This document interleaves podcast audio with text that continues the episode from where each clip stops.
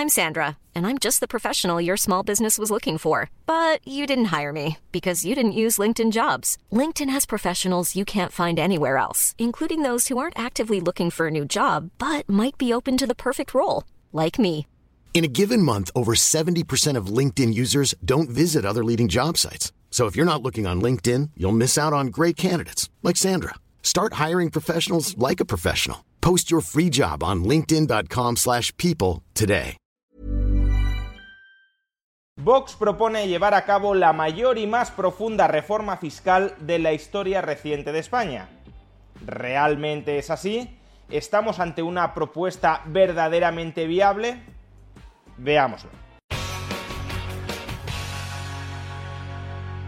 Vox acaba de publicar su programa electoral y por tanto también las medidas económicas dentro de su programa electoral. En un futuro vídeo ya analizaremos de manera más amplia las distintas promesas que en el ámbito económico plantea ejecutar Vox si ganara las elecciones. En el vídeo de hoy, sin embargo, me quiero centrar en la parte que ha tenido una mayor repercusión en los medios de comunicación, porque de hecho se trata de la parte más importante, más sustancial dentro de su programa económico. Me estoy refiriendo a la profunda reforma fiscal que plantea ejecutar Vox.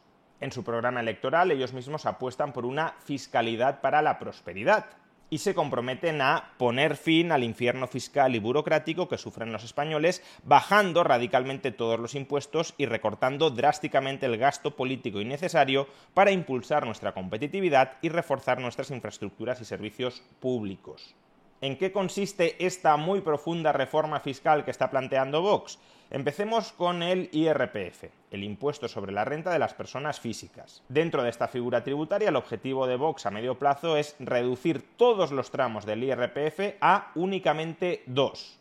Un primer tramo del 15% para ingresos de hasta 70.000 euros y un segundo tramo del 25% para ingresos superiores a 70.000 euros y a su vez los 22.000 primeros euros que ingresara a un trabajador estarían exentos de pagar IRPF. Por cuantificar la magnitud de la rebaja del IRPF que implicaría esta reforma de Vox, actualmente en la Comunidad de Madrid, que es la autonomía con una fiscalidad del IRPF más ventajosa de toda España, un trabajador que ingrese 30.000 euros anuales paga un IRPF de aproximadamente 4.500 euros pues bien, con la reforma de Vox en vigor pagaría únicamente 1.200 euros. Un trabajador que ingrese 50.000 euros anuales, actualmente en la Comunidad de Madrid estará pagando un IRPF de alrededor de 10.500 euros y con la reforma de Vox pagaría 4.200 euros. Y finalmente, un trabajador que ingrese 100.000 euros anuales, a día de hoy en la Comunidad de Madrid estará pagando un IRPF de aproximadamente 31.000 euros y con la reforma de Vox pagaría un IRPF de 12.500 euros.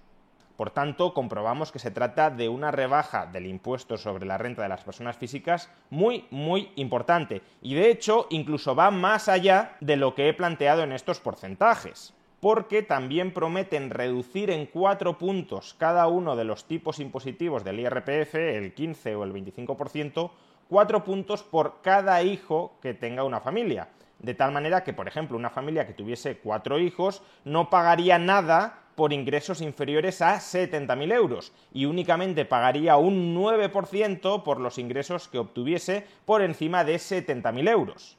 Hoy en día un trabajador que cobre 100.000 euros anuales y que tenga cuatro hijos pagaría alrededor de 30.000 euros en IRPF en la Comunidad Autónoma de Madrid, que insisto, es la comunidad autónoma con una fiscalidad más ventajosa de España con la propuesta de Vox e incorporando esta reducción de los tipos impositivos del IRPF por cada hijo que tenga un trabajador, únicamente pagaría no 30.000 euros, sino 2.700 euros.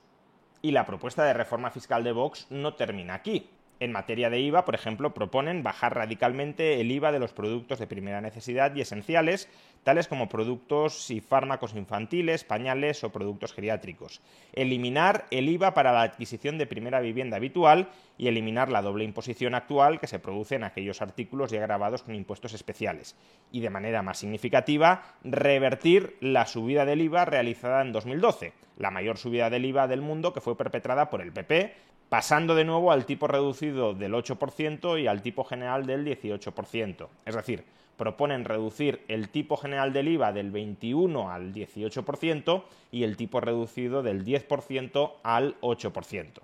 Más promesas fiscales de Vox bajar progresivamente el impuesto sobre sociedades del 25 al 15%. A su vez, suprimir el impuesto sobre patrimonio, el impuesto sobre sucesiones y donaciones y plusvalías municipales en todo el territorio nacional. También se comprometen a recentralizar el impuesto de actos jurídicos documentados y el impuesto de transmisiones patrimoniales para reducir el tipo general del impuesto de actos jurídicos documentados del 1,5% al 0,5% y en el caso del impuesto sobre transmisiones patrimoniales que sea del 0% para la adquisición de primera vivienda habitual por importe inferior a 300.000 euros y del 6%, que es el tipo que por ejemplo tiene hoy la Comunidad de Madrid, para el resto de viviendas de importe superior a 300.000 euros, aunque plantean que sea del 3%, solo del 3%, para familias numerosas. A su vez, también quieren ampliar los supuestos de bonificación del IBI, por ejemplo, para incluir mayores beneficios fiscales en caso de que uno de los miembros de la pareja se quede en casa al cuidado de los hijos, y también plantean reducir progresivamente los impuestos y gravámenes que pesan sobre los suministros del hogar,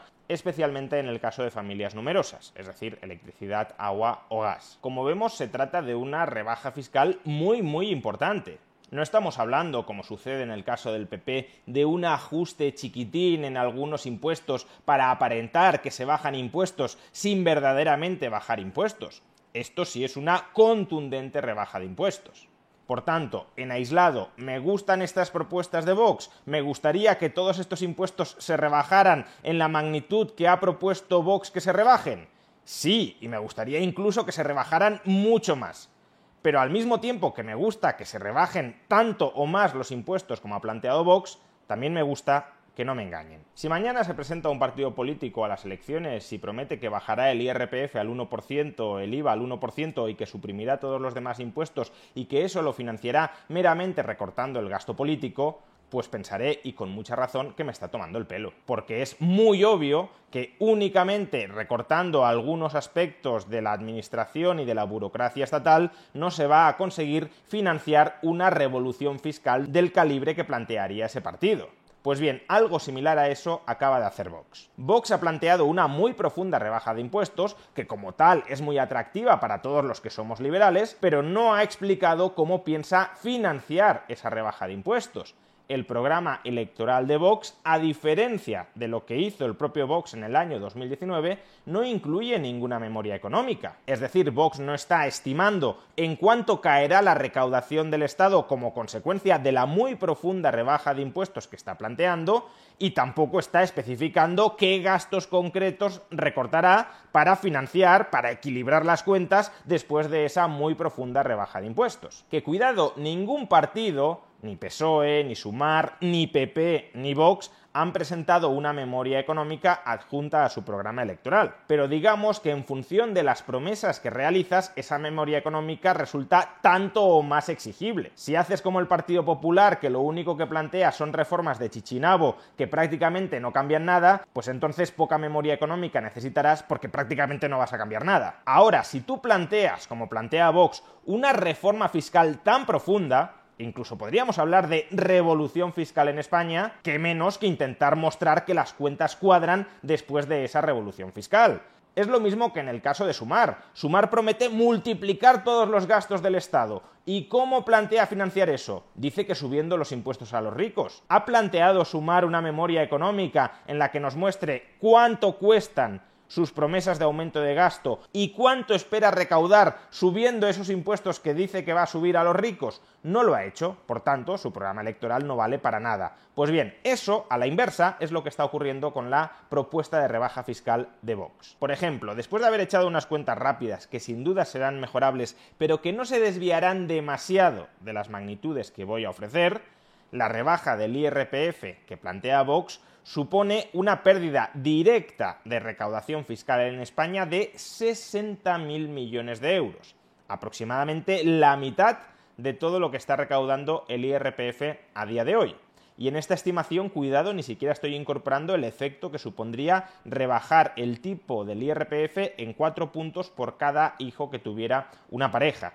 A su vez, la rebaja del IVA que plantea Vox tendría un coste de alrededor de 15.000 millones de euros. Por tanto, solo en IRPF y en IVA ya nos vamos a 75.000 millones de euros de pérdida directa de recaudación sumen la rebaja del impuesto sobre sociedades, sumen la rebaja del impuesto sobre actos jurídicos documentados, sumen la rebaja al impuesto de transmisiones patrimoniales, sumen la rebaja al IBI y nos iremos a 80.000, 85.000 o incluso 90.000 millones de euros. Eso de pérdida directa de recaudación, que luego es verdad que esa rebaja tan profunda de impuestos estimulará la actividad económica y proporcionará ingresos adicionales.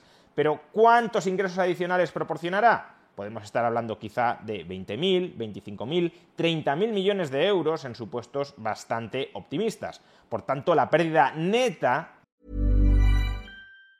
If you thought the only way to get a more defined jawline with natural-looking results was through surgery, think again. Juvederm Volux XC is a non-surgical injectable gel filler that improves moderate to severe loss of jawline definition and can help you achieve natural-looking results with little downtime. Even better, this improved definition lasts up to one year with optimal treatment. No maintenance required. Improve jawline definition for a smooth, sculpted look with Juvederm Volux XC. For important safety information and to find a licensed specialist, visit juvederm.com. That's J U V E D E R M.com. Not for people with severe allergic reactions, allergies to lidocaine, or the proteins used in Juvederm. Common side effects include injection site redness, swelling, pain, tenderness, firmness, lumps, bumps, bruising, discoloration, or itching. There's a risk of unintentional injection into a blood vessel, which can cause vision abnormalities, blindness, stroke, temporary scabs, or scarring. Talk to a licensed specialist to find out if it's right for you.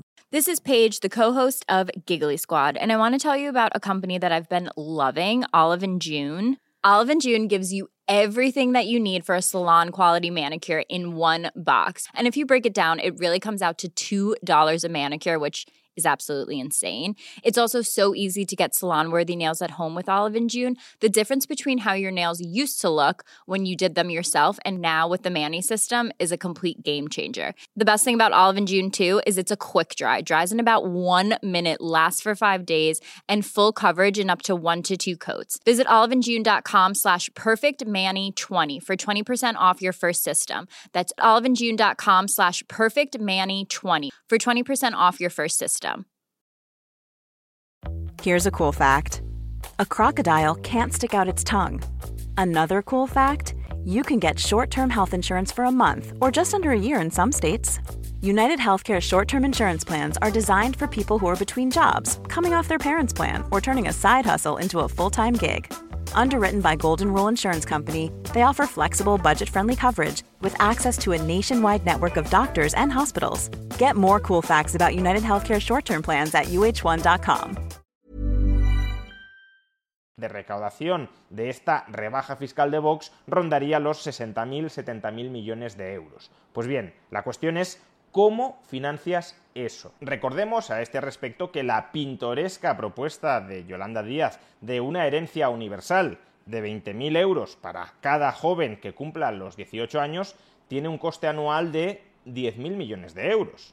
Y creo que una de las preguntas que con razón se han formulado los simpatizantes de Vox al escuchar esta propuesta es ¿y esto cómo se paga? ¿Cómo costeamos 10.000 millones de euros para repartir cada año 20.000 euros a cada joven? Pues bien, la rebaja fiscal que ha planteado Vox equivale a que Yolanda Díaz hubiese prometido darle a cada joven que cobra 18 años no 20.000 euros, sino 120.000 o 140.000 euros. ¿Qué habrían dicho los simpatizantes de Vox si hubiese salido Yolanda Díaz prometiendo 120.000 euros para cada joven que cumpla 18 años? ¡Qué locura! Eso es absolutamente infinanciable. Están diciendo que lo van a pagar subiendo los impuestos a los ricos, pero eso no se lo cree nadie. Que muestren las cuentas, que muestren cómo van a pagar eso. Toda la razón. Pues bien, ese mismo argumento lo pueden dirigir contra la rebaja fiscal que ha prometido Vox, porque la magnitud del agujero que van a generar las cuentas públicas si no hay recortes del gasto suficientes es de esa magnitud o incluso mayor que cuidado, en su programa electoral Vox sí plantea algunos recortes del gasto. El problema es que esos recortes del gasto son absolutamente insuficientes para costear la pérdida de ingresos que se originaría con la rebaja de impuestos que plantean. Concretamente, si vamos al punto 167 de su programa, podemos leer, para poder llevar a cabo la rebaja radical de impuestos que alivia a las familias españolas, las administraciones públicas deben acometer un plan de reducción del gasto político que se fije en la eliminación de las partidas de carácter improductivo, duplicado o meramente ideológico, que en nada benefician al bienestar socioeconómico de las familias españolas. Y a partir de ahí pues empiezan a citar algunos ejemplos. Acometeremos una revisión sistemática y minuciosa de las administraciones públicas dirigida a racionalizar su estructura y funciones, así como la de los diferentes organismos y entidades pertenecientes al sector público español, enumerando y suprimiendo todos aquellos organismos innecesarios o meramente ideológicos. A su vez, auditaremos y eliminaremos todo el gasto público relacionado con los objetivos de Desarrollo Sostenible y la Agenda 2030. Suprimiremos todas las oficinas de implantación de la Agenda 2030 y crearemos una oficina estratégica para el interés nacional. Quítate tú para ponerme yo que vele por los intereses de los españoles en el ámbito económico, defendiendo los intereses de las empresas españolas en el exterior y atrayendo inversiones productivas. Procederemos a la reestructuración de la Administración, impulsada tanto desde las Cortes Generales como desde los parlamentos regionales, integrando los servicios públicos esenciales en la estructura del Estado, sanidad, educación, justicia. A su vez, cerraremos aquellos ministerios, secretarías de Estado y direcciones generales que hayan demostrado su inutilidad y sean simples herramientas de propaganda ideológica del gobierno, como el Ministerio de Igualdad. Acabaremos con las subvenciones a los sindicatos, partidos políticos y patronal. Estas organizaciones, que en muchas ocasiones han renunciado a defender los intereses de sus asociados, deben sostenerse con la financiación de sus integrantes. Cerraremos todos los chiringuitos públicos ideológicos regados con dinero público como los chiringuitos LGTB, de memoria histórica, ecologistas radicales o separatistas, o vinculados a la implementación de la Agenda 2030 y pondremos fin a las subvenciones y ayudas cuando se trate de entidades privadas. Exigiremos, como ya hemos hecho a nivel regional, la eliminación de todos los organismos autonómicos y locales de acción exterior y ayuda a la cooperación internacional. Solo el Estado puede realizar ambas según sus atribuciones constitucionales. Cerraremos todos los organismos destinados a crear estructuras paralelas del Estado, consejos de juventud, defensores del pueblo, consejos consultivos, agendas meteorológicas, cartográficas, etcétera, que suponen un gasto político ineficaz pagado por todos y que se han convertido en voceros del gobierno autonómico de turno. Y a su vez y por último, cerrar las distintas televisiones autonómicas, pero no Radio Televisión Española.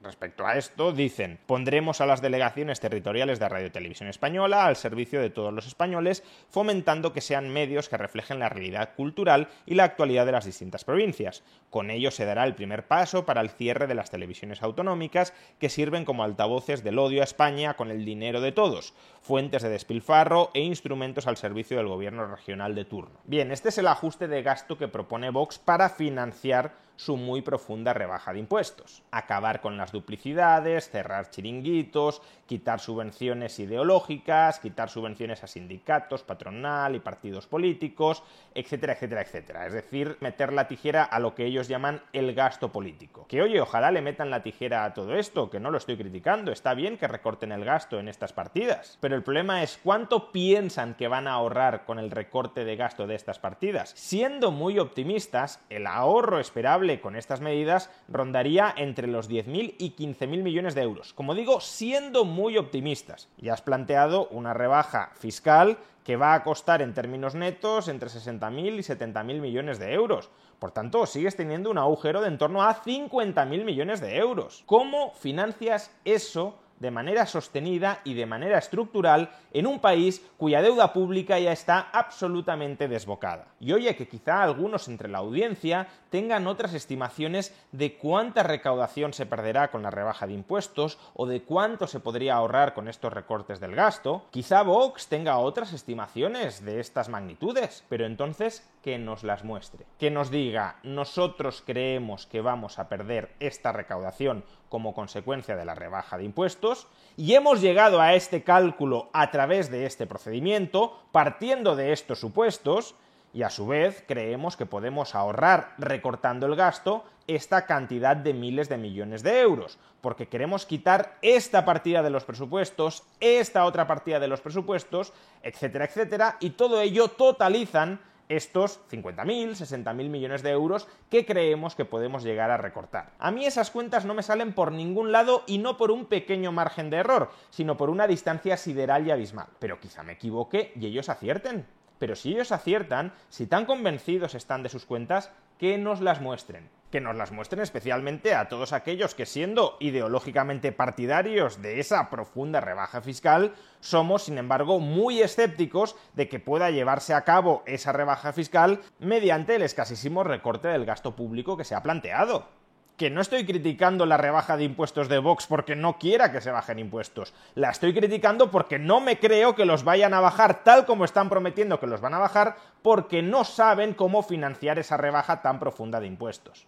Porque si lo supieran, habrían adjuntado una memoria económica. Y no hay memoria económica ni la va a haber no al menos una memoria económica que merezca tal nombre, porque si nos presentan un folio donde dicen nosotros estimamos que estos recortes totalizan 100.000 millones de euros, pues eso no vale para nada si no me concretas exactamente esos 100.000 millones de euros de recortes, en qué se desagregan, qué partidas de los presupuestos vas a eliminar para llegar a esos 100.000 millones. Escribir una cifra muy alta en un folio en blanco todos lo sabemos hacer. La cuestión es justificar de manera además rigurosa y fehaciente de dónde sale esa cifra que no estamos hablando de una discusión de tertulia de bar, que estamos hablando del programa electoral de uno de los principales partidos de España que promete una de las mayores rebajas de impuestos de nuestra historia y no sabemos cómo piensa sufragar eso. En definitiva, de momento, y hasta que se dignen a presentar una memoria económica de su programa electoral, que no lo van a hacer, las propuestas fiscales de Vox no son más que una enorme carta a los Reyes Magos. Promesas que en aislado a todos los liberales nos gustan, claro, y si propusieran bajar los impuestos al 0% aún nos gustaría más, pero que no son realizables en los términos programáticos en que las han planteado porque no se han comprometido a recortar de manera profunda ninguno de los pilares fundamentales del gasto de nuestro estado del bienestar. Ni quieren meterle mano al sistema de pensiones, ni quieren meterle mano a la educación, ni quieren meterle mano a la sanidad, ni quieren meterle mano a ninguna de las otras grandes partidas de gasto público en España. Y sin hacer eso, sin cambiar los fundamentos del modelo de Estado que tenemos hoy, no puedes alterar de manera muy radical cómo se financia ese Estado gigantesco que tenemos hoy. Si Vox quiere pasar de un Estado gigantesco a un Estado más pequeño, y eso es lo que permitiría bajar impuestos en las magnitudes que compromete Vox, pues que lo diga y que nos explique cuál es su nuevo modelo de Estado más pequeño qué servicios que hoy proporciona el Estado dejarían de ser proporcionados porque como los individuos tendrían mayor renta disponible después de impuestos, podrían sufragar esos servicios acudiendo por ellos mismos al mercado. Pero Vox no hace eso. Vox nos dice que el Estado seguirá prestando todos los servicios públicos valiosos que hoy está prestando y que únicamente quitándole algo de grasa, de duplicidades, de despilfarro político, conseguiremos sufragar esa enorme caída de la recaudación que comprometen con su profunda rebaja de impuestos. Y eso es absolutamente inverosímil que suceda. Y si Vox sabe que eso es absolutamente inverosímil que suceda, entonces su promesa de profunda rebaja de impuestos, que sabe que no va a poder aplicar aun cuando estuviera en posición de aplicarla, es simplemente un engaño a sus votantes.